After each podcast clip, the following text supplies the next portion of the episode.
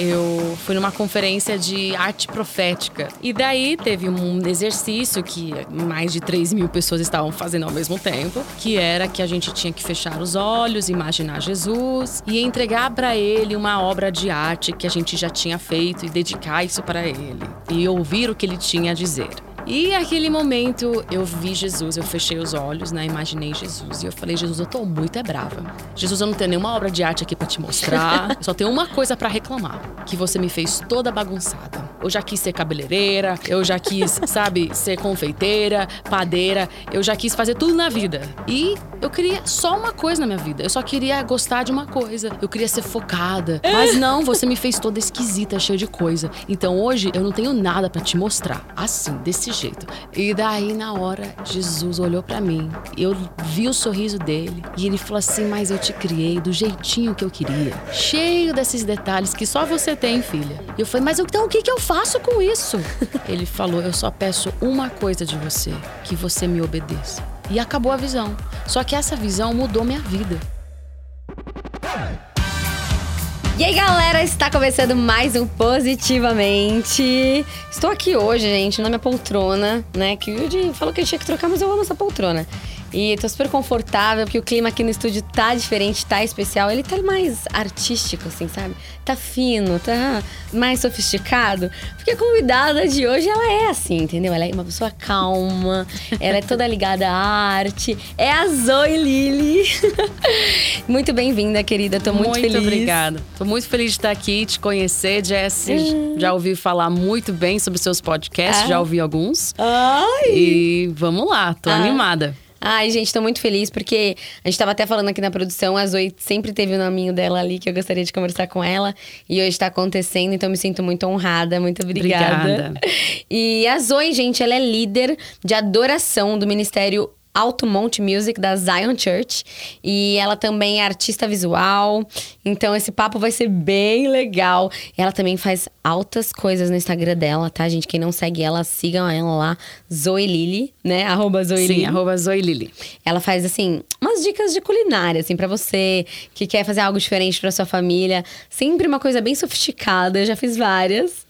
E sempre dá certo, porque é bem didático, eu acho, sabe? Ai, que legal! É, eu, eu acho, tipo assim, bem. Ó, você faz assim, esse é o truque, porque tem truque, né? Tudo tem truque. Fazer essas coisas diferentes, assim, tem aquele truquezinho, assim, que se você não conta, não dá certo. Então a Zoe faz isso, tá, gente? Então siga ela lá. E tô muito feliz, eu acho que a gente tem muita coisa boa para falar aqui hoje. Uma coisa que me encanta, assim, quando eu Tô conhecendo a Zoe hoje, tá, gente? Mas eu já sempre vejo ela cantando lá na Zion, assisto as coisas que você posta.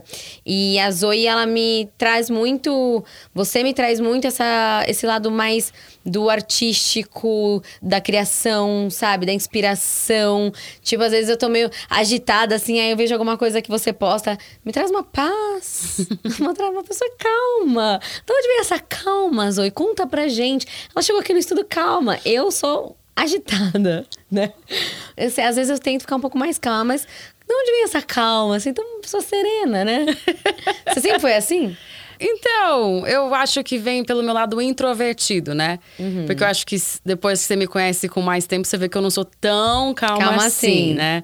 Mas para eu ficar brava, precisa caprichar, como eu falo. Mas quando fica também fica, né? Eu fico, mas eu não explodo, não, uhum. sou, não levanto a voz, não bato as portas, não quebro o prato, não sou assim. Sim. Mas eu fico brava, com certeza. Uhum.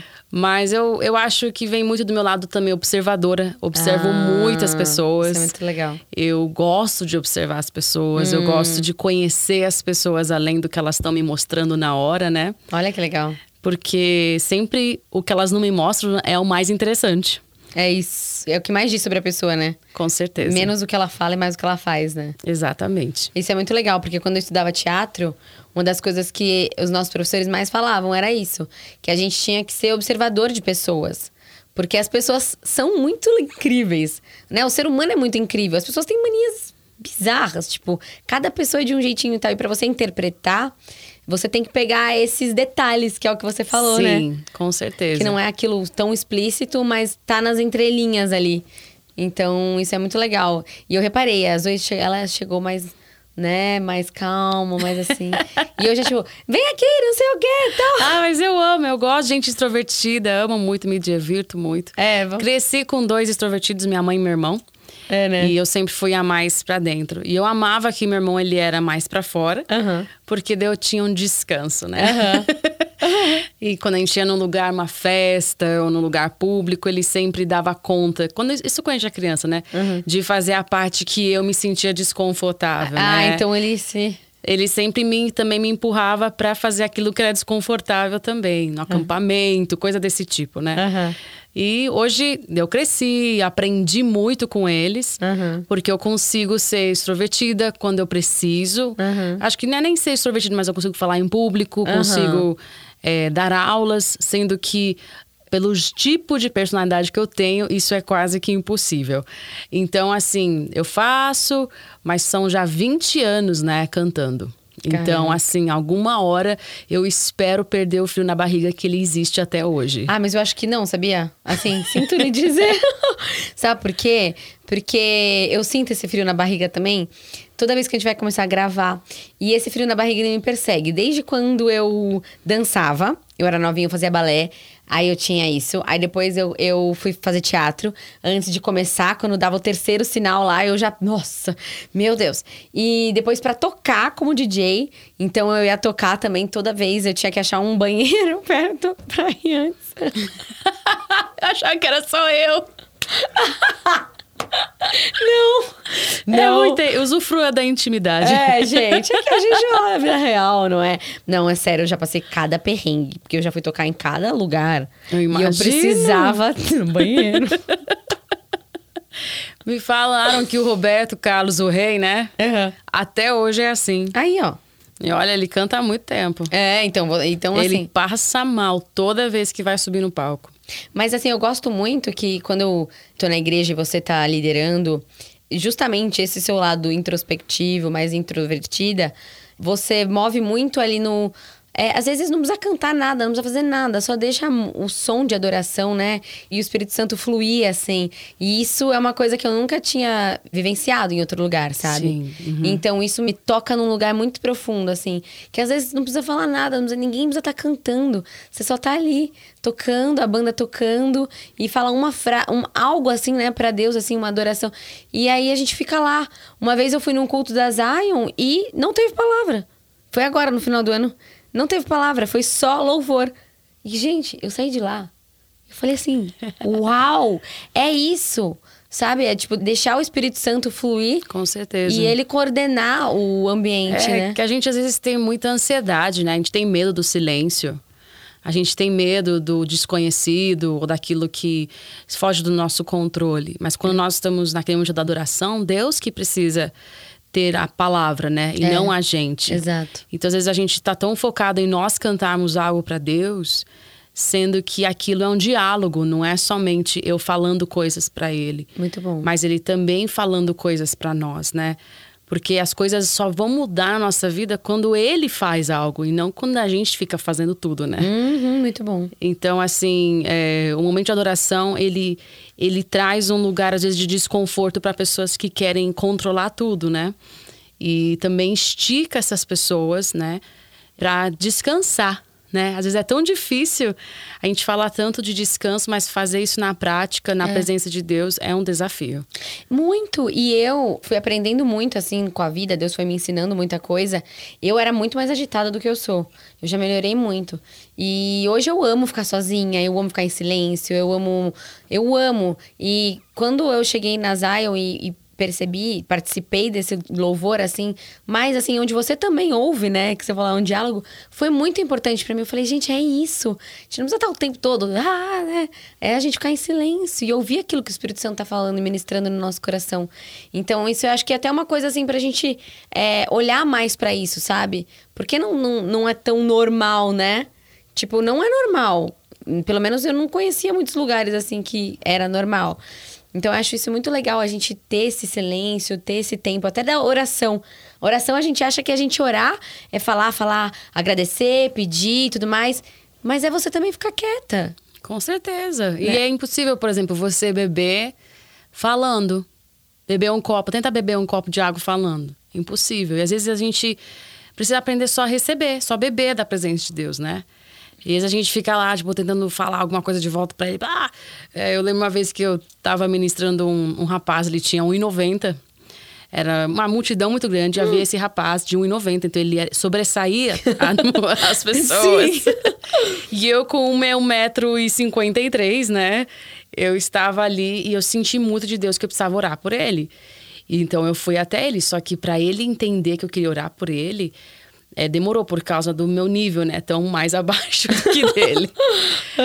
E ele não parava, e ele gritava assim: Eu te amo, Deus, eu te amo, Deus, eu te amo, Deus. Ele não parava de, assim, desesperadamente falar: Eu te amo, Deus. E Deus falou para mim: Zoe, falar para ele calar a boca. Eu falei: Não, como que eu vou falar para alguém calar a boca, sabe? No meio de uma oração. E daí eu dei um tapinha no, no ombro dele, onde eu alcancei, né? e deu, pedi pra ele descer, né, pro meu nível. E eu falei: Querido, Deus tá pedindo para você calar a sua boca.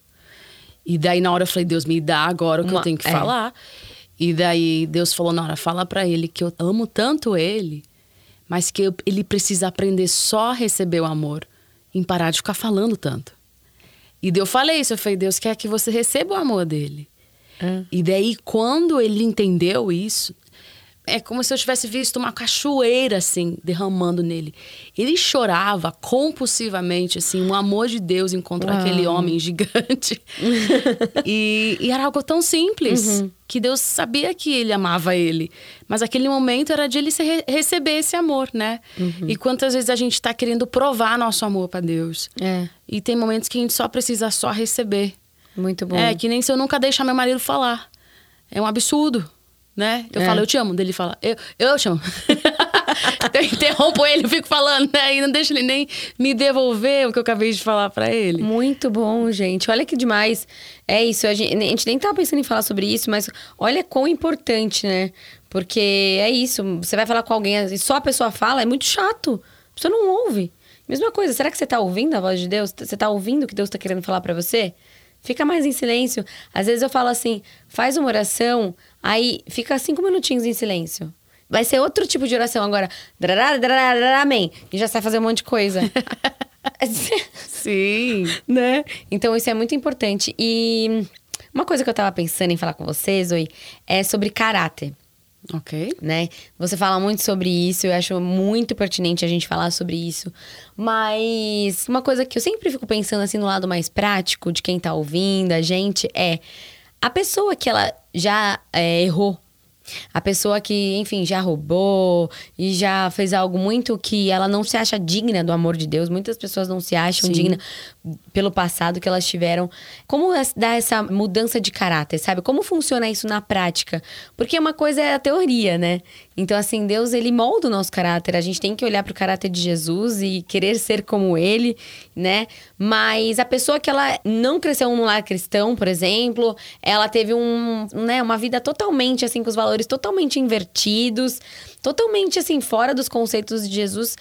Como que você acredita que ela deve buscar essa transformação de caráter, porque eu sempre falo assim, não existe nada que não seja perdoável, né? Deus ele perdoa qualquer coisa. Só que existe um processo. E esse processo de transformação de caráter eu acho muito complicado. Então, se você pudesse, assim, dar umas dicas para quem tá ouvindo, que já passou por algo que não se acha digno, sabe? Ah, eu nunca vou ser assim, eu nunca Sim. vou conseguir uhum. ser essa pessoa que, que você poderia falar? Primeiro, caráter não é sinônimo de cristão, né? Uhum. Então, muitas pessoas acham que porque elas vão para a igreja ou que elas têm um novo nascimento, ou que elas até são batizadas no Espírito Santo e tudo mais, uhum. que elas têm um bom caráter. O caráter, ele é muito além do nosso da nossa fé, né? Uhum. Ele é a nossa essência como ser humano. Então, a pessoa até às vezes que nem conhece a Cristo pode ter um caráter bom.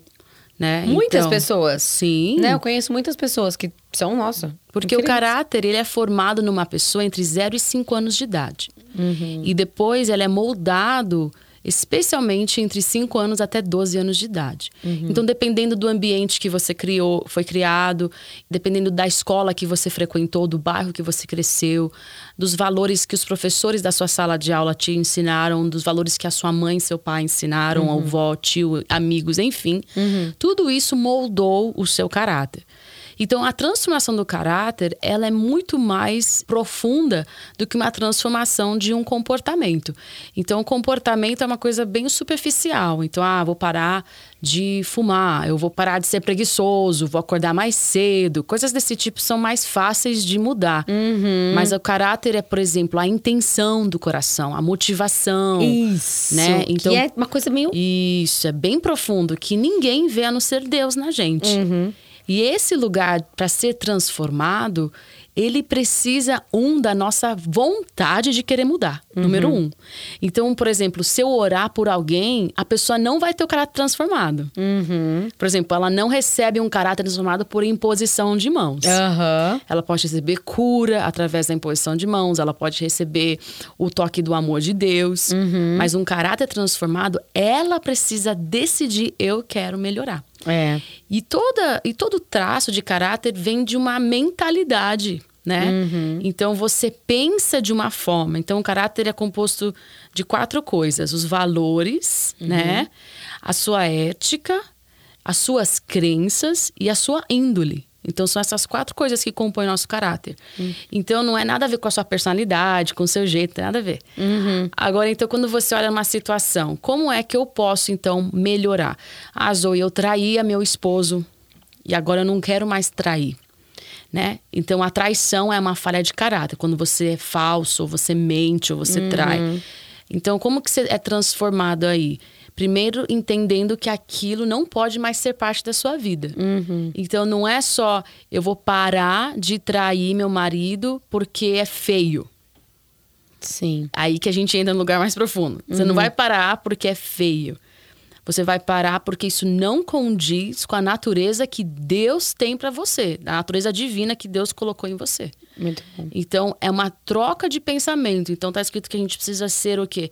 Transformados pela renovação da nossa mente. Uhum. Então, a gente precisa mudar a maneira como a gente enxerga as coisas. É. Como a gente enxerga a si mesmo e como a gente enxerga o próximo. Uhum. Então, uma jornada de transformação de caráter, ela é longa É.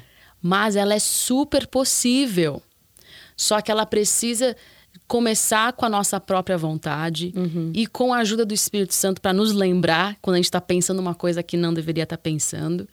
E terceiro, ter pessoas ao nosso redor que nos possam, talvez, trazer uma segurança para a gente e a gente prestar conta para eles. Tipo, olha, eu tô voltando para esse lugar de pensamento Uhum. e eu preciso retornar para um lugar positivo, como você mesmo fala da metanoia. é. Eu preciso trocar meu pensamento para que eu não venha cair novamente nisso.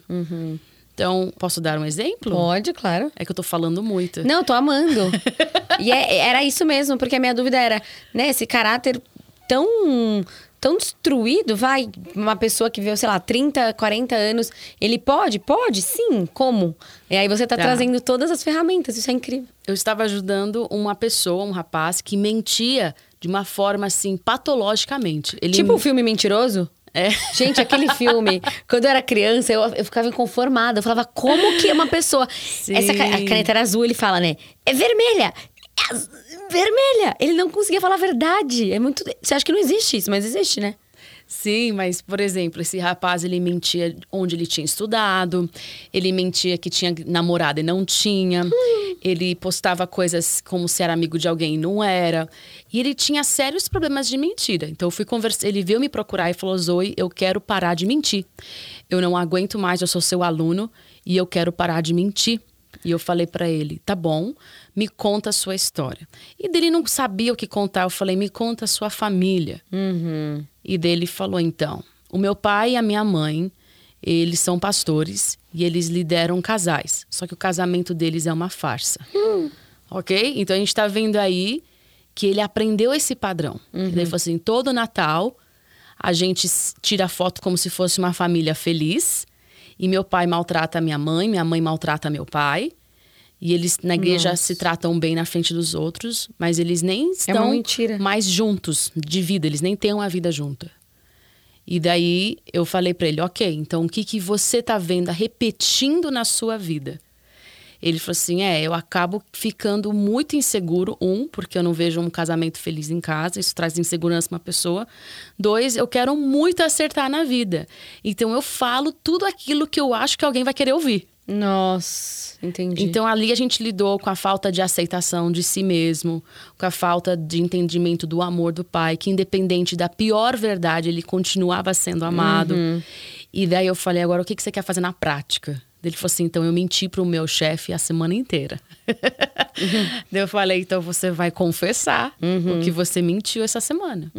E daí ele começou a confessar as mentiras dele pro chefe dele. E eram mentiras bobas, sabe? Como, ai, não tinha o Starbucks lá pra você. Na verdade, não é que não tinha. Ele não foi. Ele não foi. Então eram essas pequenas coisinhas que ele foi e confessou. Uhum. E graças a Deus ele não perdeu o emprego dele. e ele entrou nessa transformação de caráter. Muito bom. E hoje ele fala: Zoe, eu tô muito melhor. Eu comecei a encarar a vergonha das minhas verdades. Né? Uau, muito bom. Então as pessoas mentem não necessariamente porque elas querem mal pro outro.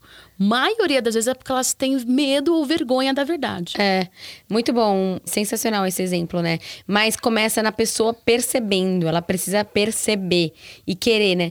Tem um, um versículo que eu não lembro onde exatamente era, Ezequiel, que fala assim, que Deus fala, né? Eu darei um coração novo a vocês, colocarei um espírito novo.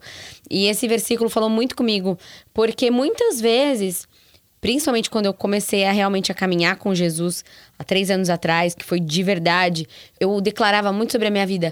Porque, tipo, às vezes vem um pensamento, vem uma vontade que não é legal.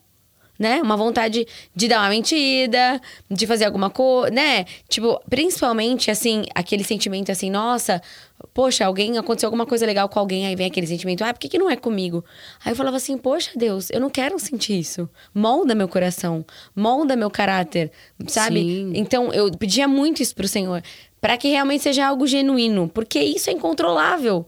Você não quer sentir muitas coisas que de repente você sente, né? Sim. Então isso é muito importante, é você perceber que você não quer, né? E declarar e pedir pro Senhor te moldar e buscar ajuda, assim como fez esse homem, né? E entender também o porquê, né? Por que, que você se compara com uma outra pessoa, né? Por que, que eu me comparo com alguém? Por que, que eu me senti, às vezes, inferior a uma pessoa? É. né? E isso tem muito. Não, não, adianta, não bastava eu só falar, Deus me transforma. Eu precisava entender, Deus, por que, que, Que eu eu, preci- estou é. me sentindo assim? Uhum. Porque se ele mudar aquela raiz do meu caráter, daí todos os frutos também mudarão. Uhum. E às vezes eu vejo muitos cristãos tentando polir maçãs podres, sabe? Uhum. Tentando consertar uma maçã podre. Uhum. Sendo que tinha que consertar a sua raiz. Exato. Porque daí sair, nasceriam naturalmente maçãs saudáveis, É. né? E bom. boas e frescas e suculentas. É.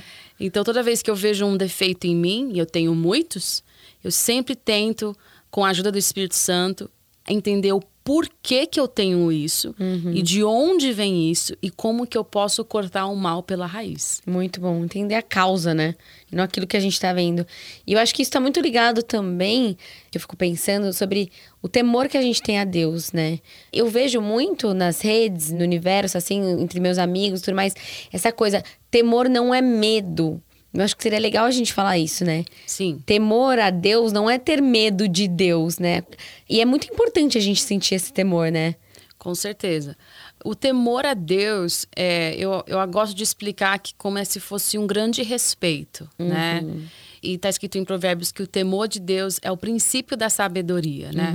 Então, assim, o temor de Deus vem muito de um encontro em- na presença de Deus, de santidade de Deus. Então, é muito difícil alguém entender que algo é errado quando ele não sentiu a presença de Deus. Muito bom. É que nem quando você tá com uma roupa suja, né?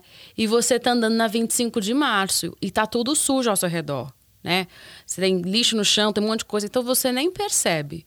Agora, se você entrar num cubo branco ou numa loja chiquérrima de, lo, de, de joias, ou sei lá, um lugar. Pensa no lugar mais chique da terra. Aham. E você ali com aquela roupa suja, você confrontado por aquilo que está ao seu arredor. Nossa, né? muito bom. Então, isso que traz para nós o temor de Deus, que não dá para eu viver mais igual.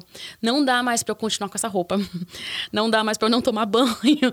Não dá mais para eu agir da forma que eu estava agindo num lugar onde era mais assim, num lixão, entendeu? Uhum. Então, Perfeito. assim, o temor de Deus, ele é encontrado na presença de Deus. E aquilo gera em nós um, um, um confronto saudável, né? Eu acho incrível que quando eu, eu tive, na minha adolescência, eu tive um encontro muito forte com Deus que fez com que eu realmente me apaixonasse por Jesus. É, se você puder contar um pouquinho. Ah, sim, tá. Eu tinha 14 anos de idade e, e eu era muito assim, de só ir com a Maria, vai com as outras, sabe? Então eu ia pra igreja porque era legal, meus amigos estavam ali. E eu amava a igreja. Eu cresci na igreja, né? E eu gostava da música, eu gostava dos meus amigos, gostava. Minha mãe era pastora e tá tudo ótimo. Mas eu vivia uma vida muito superficial com Deus, muito mesmo. E meu irmão não, e nem minha mãe. Eles eram muito assim fervorosos e eu não. E teve um dia que eu fui para uma festa à noite e naquela época não tinha celular. Eu não avisei minha mãe que eu ia voltar tarde. E eu lembro que eu voltei tarde e eu vi, sabe quando você vê uma pessoa sentada no escuro? quando você chega em casa? Aham. Era minha mãe me esperando, né? Eu entrei e eu achei que eu ia levar aquela senhora bronca, né? Tipo, Zoe, onde é que você tava? Eu estava preocupada, por que, que você não avisou que ia atrasar? Papapá. E ela falou assim, filha, eu não aguento mais. Eu falei, o que, que você não aguenta mais? Eu pensei, meu, eu não, na- não é a É a primeira vez que eu é saio. a primeira vez que eu achei que atrasada, né? E dela falou assim: Eu não aguento mais a sua superficialidade com Deus, a sua indiferença na presença de Deus. Então, hoje à noite você não vai dormir, você vai orar a noite toda. e daí eu falei assim: Não!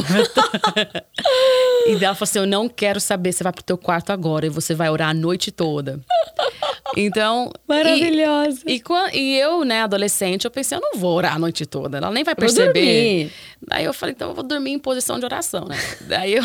Porque se caso ela abrisse a porta, Eu estaria lá, né? eu estaria em posição de oração. Pronto. Então eu me ajoelhei lá, lá da minha cama, e eu fiz uma oração. Porque, já que eu tô Já- aqui, é. vou fazer uma oração. Aham. E eu falei, Deus, minha mãe ama muito você, meu irmão também. Todo dia eles ficam lá lendo a Bíblia, orando. mas eu nem tanto. E eu queria saber se existe alguma forma de você me mudar para que eu te ame. Uau. Eu só queria, sabe, ter essa coisa que eles têm. Porque não me faz sentido o que eles têm. Essa paixão que eles têm. Eu queria. Uhum. Em nome de Jesus, amém. E dormi. Passaram-se duas semanas e nada aconteceu. E minha mãe sempre incomodada com a minha frieza espiritual. E até que passaram duas semanas, eu voltei para casa e tinha um VHS. Naquela época era vídeo numa, numa fita, para quem não sabe. É. E eu coloquei na televisão. E lá tinha vários jovens chorando e eles cantavam Santo, Santo é o Senhor. E era, na verdade, uma fita de um avivamento que aconteceu em Pensacola em 1992, na Nossa. Flórida. Só que estava na minha casa essa fita. E quando eu comecei a assistir, a presença de Deus invadiu a sala de televisão e eu caí no chão e eu chorava que nem uma louca por muitas horas. E naquele momento, a única coisa que passava na minha cabeça era por que, que eu demorei tanto para encontrar esse amor, né? Nossa. Por que, que eu demorei tanto para ver o quanto que ele é santo? E eles cantavam Santo, Santo é o Senhor. E naquele dia foi a primeira vez que eu tive contato dessa forma com a santidade de Deus. Nossa. E a moça, a funcionária que trabalhava em casa, ficou muito preocupada, porque ela me via chorando na sala de TV que estava trancada. Ligou para minha mãe e falou assim: Dona Sara, tua filha tá lá chorando pelos cantos, eu não sei o que tá acontecendo. E minha mãe, muito sábia, né, falou: Não se preocupa, Deus está operando na vida da minha filha. Muito bom. E minha mãe disse, né, que quando eu saí da sala de TV, finalmente, depois de horas lá dentro, ela falou que meu rosto fisicamente havia mudado. E ela disse que eu nunca mais fui a mesma depois desse dia. Uau. E, e realmente, né? Que demais. Nunca mais eu fui a mesma. Eu virei uma fominha por Jesus, eu sou até hoje. Onde ele tá, eu quero mais. Tudo que ele vai falar, eu quero. Aham. Ele fala pra eu fazer as loucuras, eu faço. Muito bom. Eu erro muito ainda.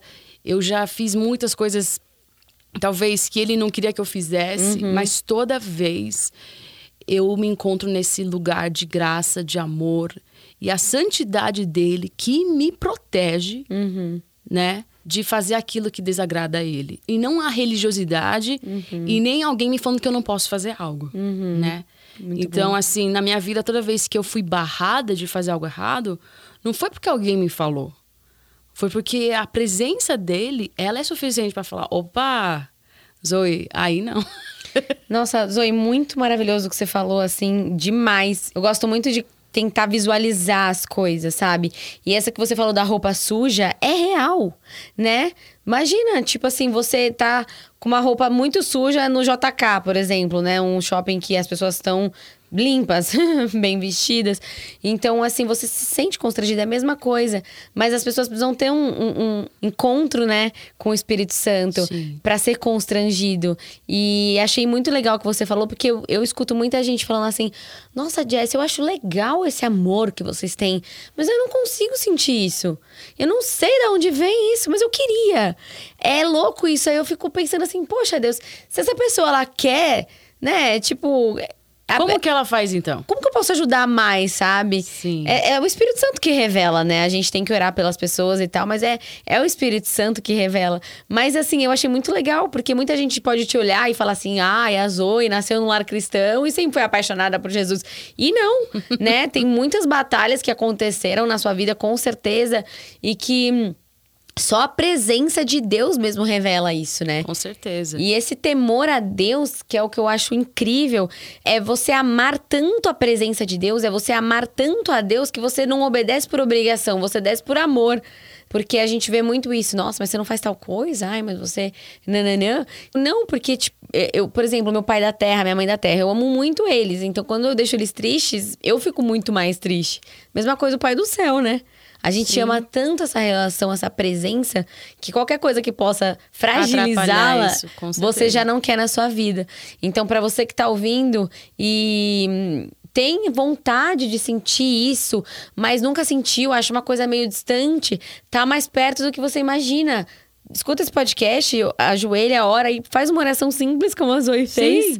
E eu tenho certeza que o Espírito Santo vai falar com você. Pode demorar uma, duas semanas, um mês, né? Assim como demorou para ela, mas vai acontecer. A gente declara aqui, né, Zoe, no nome com de Jesus. Para todo mundo que tá ouvindo, vai acontecer. Busca que você vai encontrar e vai ter esse constrangimento espiritual. Não é algo que você vai precisar ah, nossa. E minha mãe me falava isso, Zoe. Tipo, ela falava, ah, eu não tenho mais vontade de fazer tal coisa. Eu falava, ah, é impossível. Ah, gente, não é possível, né? Como assim? E hoje, muita gente fala assim: Meu, mas você não tem vontade de fazer aquilo, fazer aquilo outro? Eu falo: Não, tô plena aqui. Tá é. é uma paz, é uma coisa que não dá para explicar. É né? porque não encaixa mais. É não como se aquela roupa não servisse mais, né? Isso. Então, assim, não tem como a gente, às vezes, querer. A gente, a gente até quer que encaixe o que, o que tava lá no nosso passado. A gente quer dar um jeitinho para ele entrar no nosso presente uhum. com Deus. É. Só que não combina mais. Uhum. E entender isso, que isso não acontece só quando você também aceita Jesus como seu Salvador. Isso vai acontecer cada vez que você se aprofunda com Deus. Uhum. Então, cada passo mais profundo com Deus, mais coisas na sua vida vão mudar. É. Né? É. Até coisas como os assuntos que você fala, é. até as suas prioridades, que às vezes nem eram coisas erradas, uhum. as suas amizades, é. a maneira como você encara a vida como você trabalha, como você lida com o próximo. Tudo isso muda de acordo com esse lugar na presença de Deus. É. E a Zoe, gente, ela é muito artística, né? Eu tava falando lá na produção. E. Hum, eu queria abordar muito isso, sabe, Zoe? É, eu acho muito lindo a gente tem muitas formas a gente expressar o nosso amor a Deus, né? Tem as pessoas que dançam, tem as pessoas que cantam, louvam, tocam. Tem muitas formas da gente expressar o nosso amor a Deus. E eu tava contando, você já escutou meu testemunho, se você não escutou, vai lá no especial de final do ano de 2020 e escuta meu testemunho, porque eu tinha um conflito interno que eu gostava de teatro, balé e não sei o quê, e tudo que eu queria trabalhar envolvia arte e não era de Deus. E então, ai, ser atriz não é de Deus. É, dançar não é de Deus, tocar na balada não é de Deus. E eu ficava assim, então Deus errou aqui, né? Tem algum erro aqui com essa pessoa. Então eu não me encontrava, até que Deus foi falando assim: assim como eu preciso dos médicos, dos advogados, eu preciso dos artistas. Eu preciso dos comunicadores. E isso foi libertando a minha alma e eu fui me encontrando, me encontrando, me encontrando. E é isso que eu desejo para você que tá ouvindo também. E eu vejo na sua vida esse ponto do artístico também, sabe? É, eu vejo que tudo que você faz, você põe arte. Então você vai fazer um devocional, você coloca arte. Você vai. Que nem até o seu próprio livro o devocional pintando, é, você cozinha, é um tipo de culinária artística, é diferente, tem um toque. E eu acredito que isso vem de Deus na sua vida, sabe? E eu queria que a gente falasse aqui como a gente pode abordar mais isso nas igrejas hoje em dia, para todo mundo que está ouvindo? Porque parece que é uma coisa ainda pouco falada, pouco abordada, sabe? Por exemplo, por muito tempo foi visto assim: ah, aquela pessoa está querendo chamar atenção falando de Deus, isso é errado, sabe? E não, a gente precisa falar, porque senão, se a gente não estiver aqui falando, outros conteúdos vão estar surgindo que não é para Deus, Sim. sabe? Ah, então, por exemplo, vai fazer filme cristão é errado. E, cara, claro que não. Então, como que a gente pode abordar mais isso? Você, e eu vejo isso na sua vida, sabe? Deus derramou isso para você de uma forma linda. E eu acho maravilhoso essa forma como você se conecta com Deus através da arte. E eu gostaria de incentivar as pessoas que estão ouvindo. Sim. E é muito simples, é que a religiosidade fez com que a mente das pessoas ficasse tão estreita, né?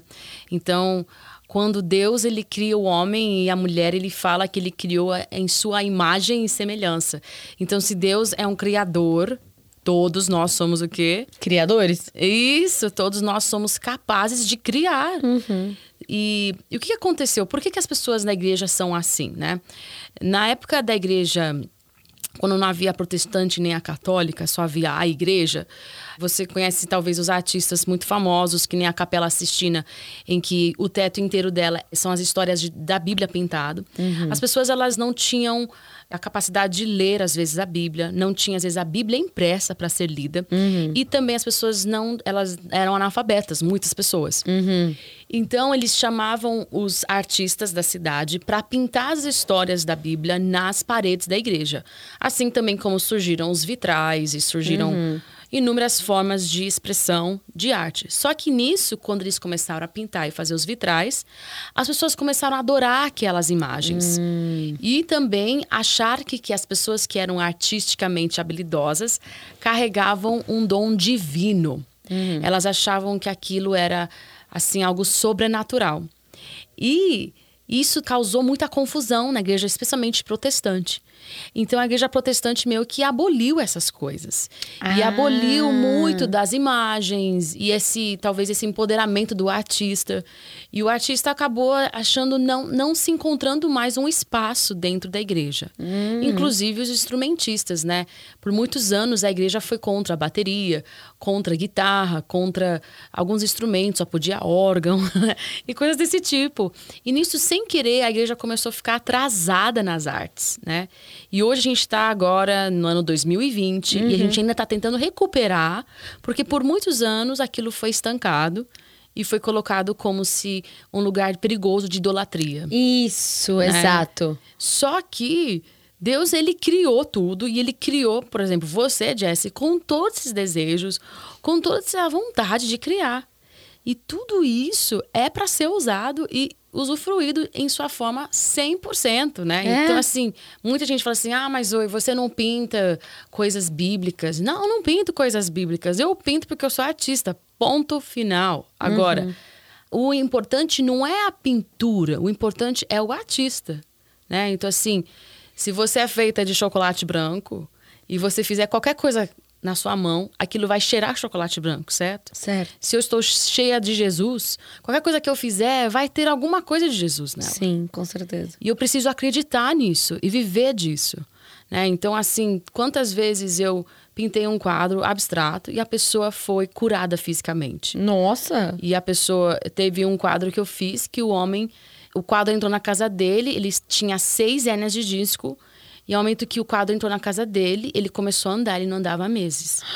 Então, assim, Chocada. a presença de Deus, ela não é, ela não é limitada pelas nossas formas, né? É. Ela não é limitada num culto na igreja, ela não é limitada é, num livro evangélico, ela não é limitada, ela é em tudo que o filho de Deus ou a filha de Deus, incluir Deus, aquilo vai vir e surgir algo, né? Maravilhoso. Então, semana. Faz, não, antes da pandemia, uma, um homem comprou um quadro meu e ele tinha um irmão com uma depressão muito profunda. E ele colocou o quadro na sala. E esse homem, o irmão dele, ele todos os dias senta e fala que quando ele olha para o quadro, ele começa a melhorar. Nossa. E ele tá melhorando todo dia.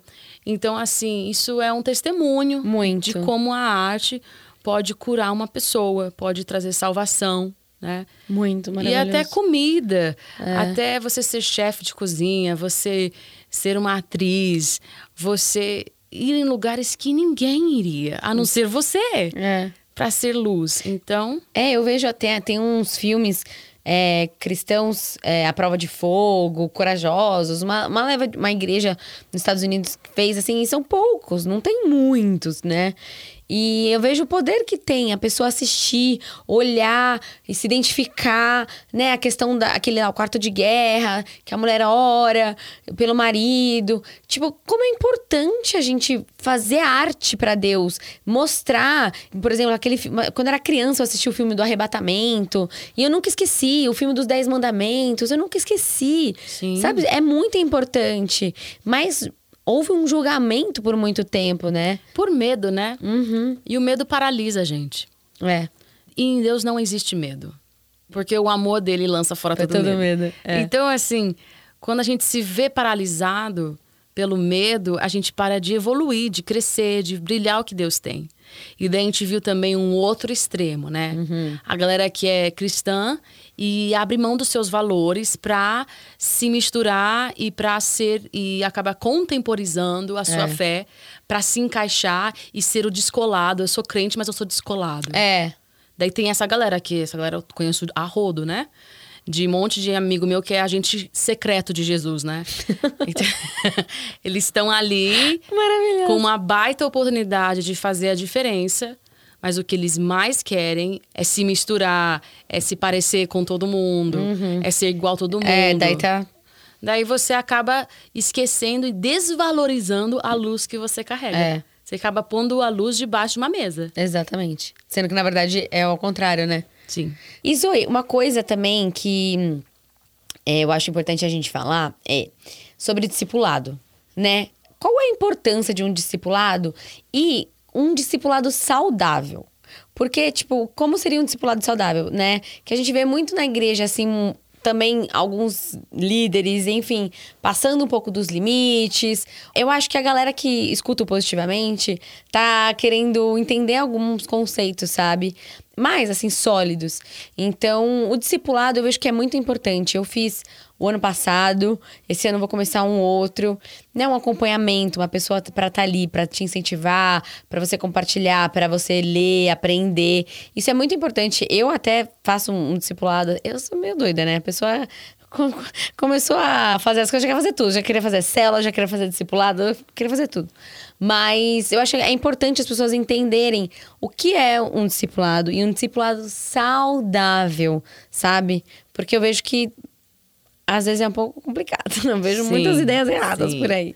Às vezes existe esse abuso de autoridade. Exato. Existe a invasão da privacidade de alguém. Mas não deixa de ser importante, né? Porque Não. daí vai pra dois limites. Ah, não quero, ou, ou é muito abusivo, né? Sim.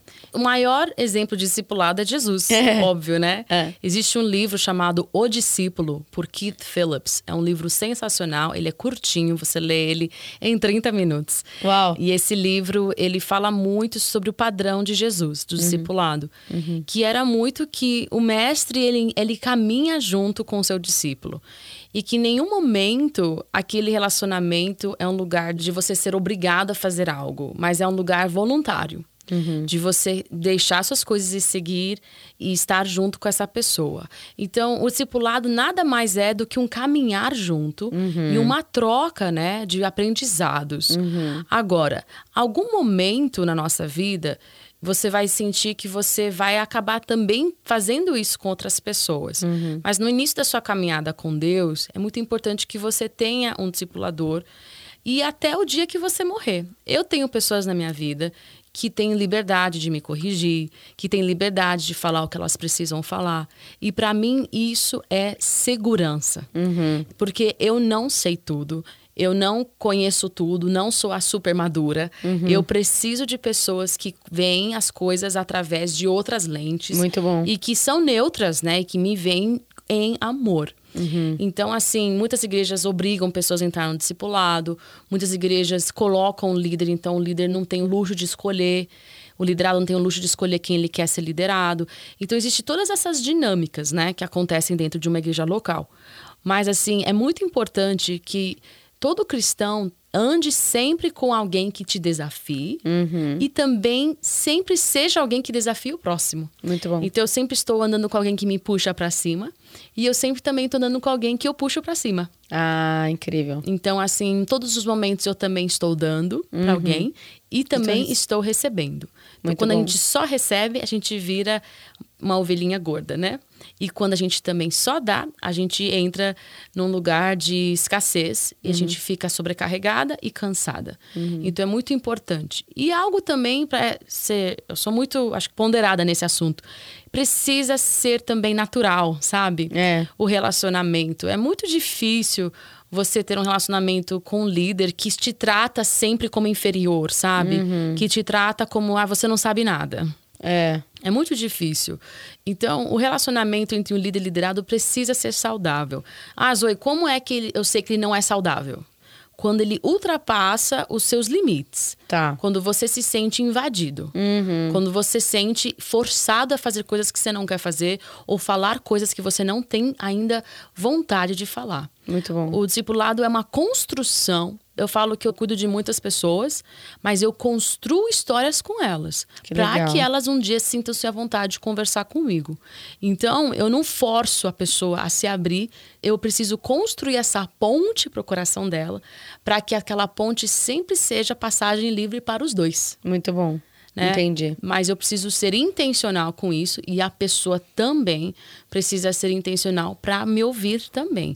Então é uma é uma via de mão dupla. Todo um, um dá, um recebe, né? Um ouve, o outro acata e assim por diante. É, eu acho muito importante isso, né? Porque as nossas companhias, as pessoas com que a gente caminha, né?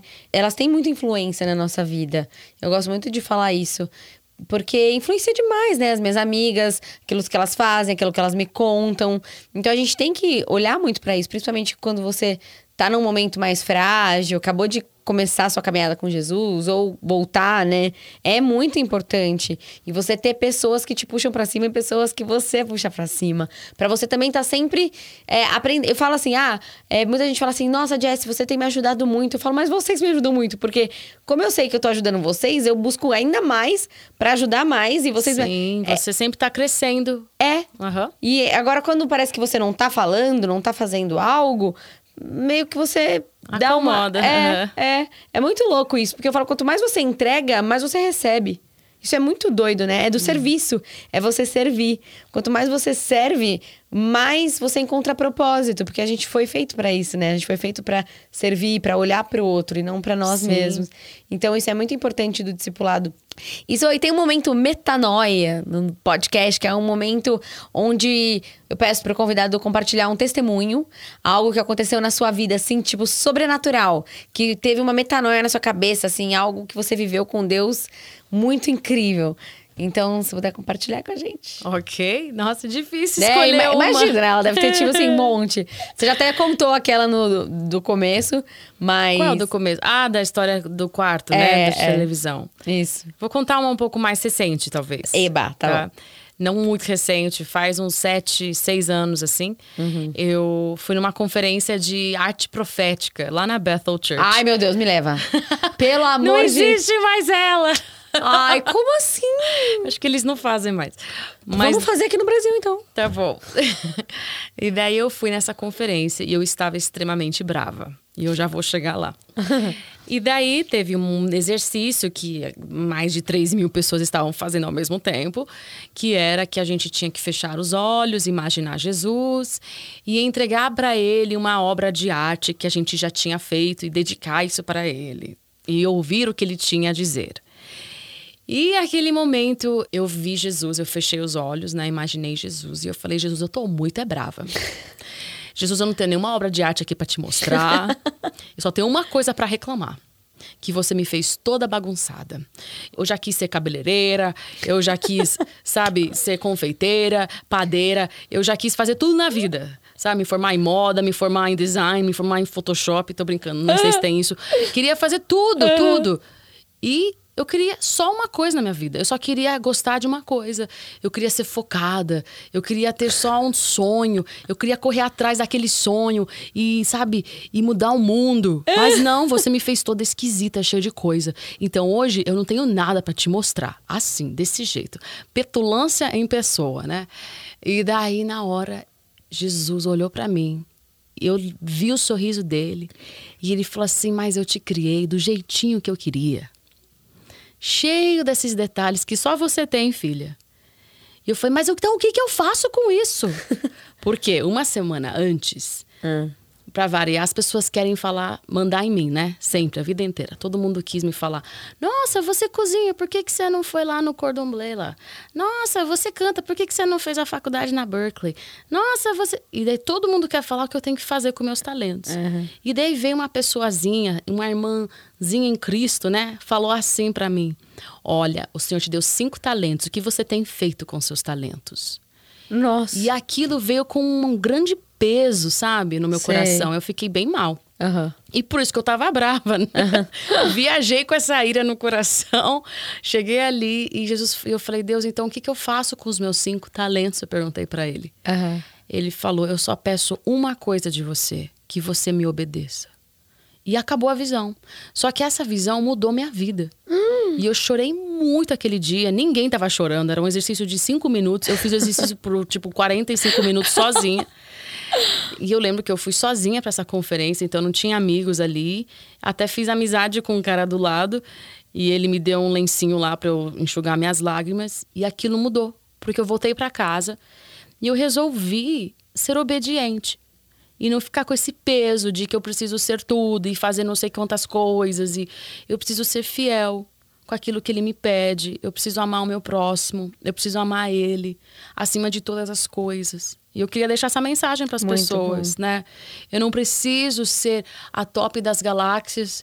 Eu também não preciso se acontecer uma coisa incrível, eu também não preciso fingir que não aconteceu. Uhum. Eu preciso só obedecer e fazer o que ele pedir. Uau. Porque eu vou cumprir meu chamado assim. Às vezes a gente fica assim, ai, qual que é meu chamado? É. Gente, se eu pensasse nisso, eu estaria aqui uma barata tonta. É. Já recebi não sei quantas profecias. Acredita que eu nunca recebi, nunca recebi uma profecia que eu ia cantar? Até hoje. Até hoje na minha vida. Uhum. E eu faço isso há 21 anos. E Uau. nunca ninguém falou para mim que eu iria ter um ministério de adoração. Uau. Então, às vezes, a gente é muito guiado pelo que as pessoas falam, pelo que as pessoas. Sabe? Não desprezando as profecias, porque a gente nunca despreza. Sim. Mas a voz de Deus, ela vem número um na nossa vida. É. Eu preciso ser guiada pela Bíblia. É isso. E na Bíblia está escrito que eu preciso amar o Senhor com todo o meu coração uhum. e que eu preciso amar o meu próximo com a mim mesmo. Então, fica aí, uma metanoia aí. Muito bom. Obedeça, ame a Deus, ame as pessoas. É. E sem medo de ser feliz, né? Corre para a direção dos seus sonhos. Vamos é. lá. É. Vai criar sem medo. Amém, amém. E para a gente finalizar, então, um versículo, você falou, é, ame a Deus com todo o seu coração. Se você quiser compartilhar outro para a gente finalizar, aí pra galera um versículo que tá queimando no seu coração no momento? Ah, o que eu acho que é um dos meus capítulos preferidos, o meu salmo preferido é 139, uhum. que fala que o Senhor me conheceu numa substância informe dentro do ventre da minha mãe, né? Então, assim, e quão maravilhosos são os pensamentos dele por mim. Uau. E às vezes a gente olha para nós e a gente não acha que Deus tá pensando coisas maravilhosas, mas desde o momento que a gente foi concebido, ele não parou de pensar coisas maravilhosas a nosso respeito. Amém. E que a gente possa ser simples, né, para receber esse amor. Amém. Ai, que delícia! Esse papo tá maravilhoso. Gente, espero que vocês tenham sido tocados, que fichas tenham caído. Zoe, foi maravilhoso esse papo foi um com prazer você. Estar aqui. Tá uma delícia. E o nosso podcast não acaba aqui, gente. Sigam a gente lá nas redes sociais. Vão ter várias coisas, vários vídeos incríveis. E que você possa se inspirar com essa mulher que resplandece a glória de Deus, a arte, a criação, toda artista e me inspirou também. Ah. Que, ó, me chama pro seu ateliê, Zoe. Ah, quero conhecer. Tá bom. ó, gente, depois eu mostro pra vocês. Falam, a Zoe me chamou, hein? Pode gente, vir. muito obrigada vocês ficarem aqui. Terça-feira a gente se vê às 19 horas. Fiquem com Deus. Um beijo. Tchau, beijo. Tchau.